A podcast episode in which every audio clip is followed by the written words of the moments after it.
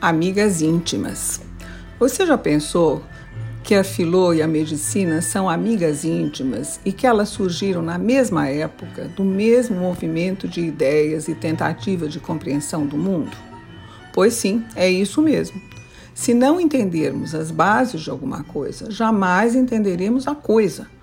Hipócrates, o pai da medicina, forja com sua teoria dos humores a base da noção de que saúde é equilíbrio noção calcada no conceito de preponderância de uma qualidade física resultante da articulação entre os elementos que nos compõem e compõem o universo, frio-quente, seco-úmido.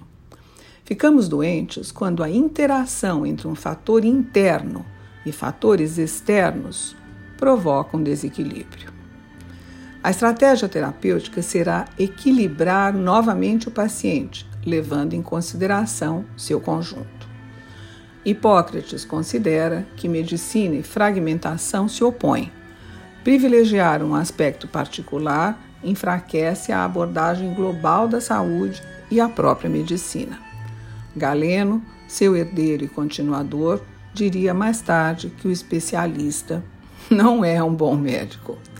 Podemos até não concordar, mas fica aberta a discussão. Mais uma prova que a filô e a medicina são amigas íntimas, porque a saúde tem que ser pensada.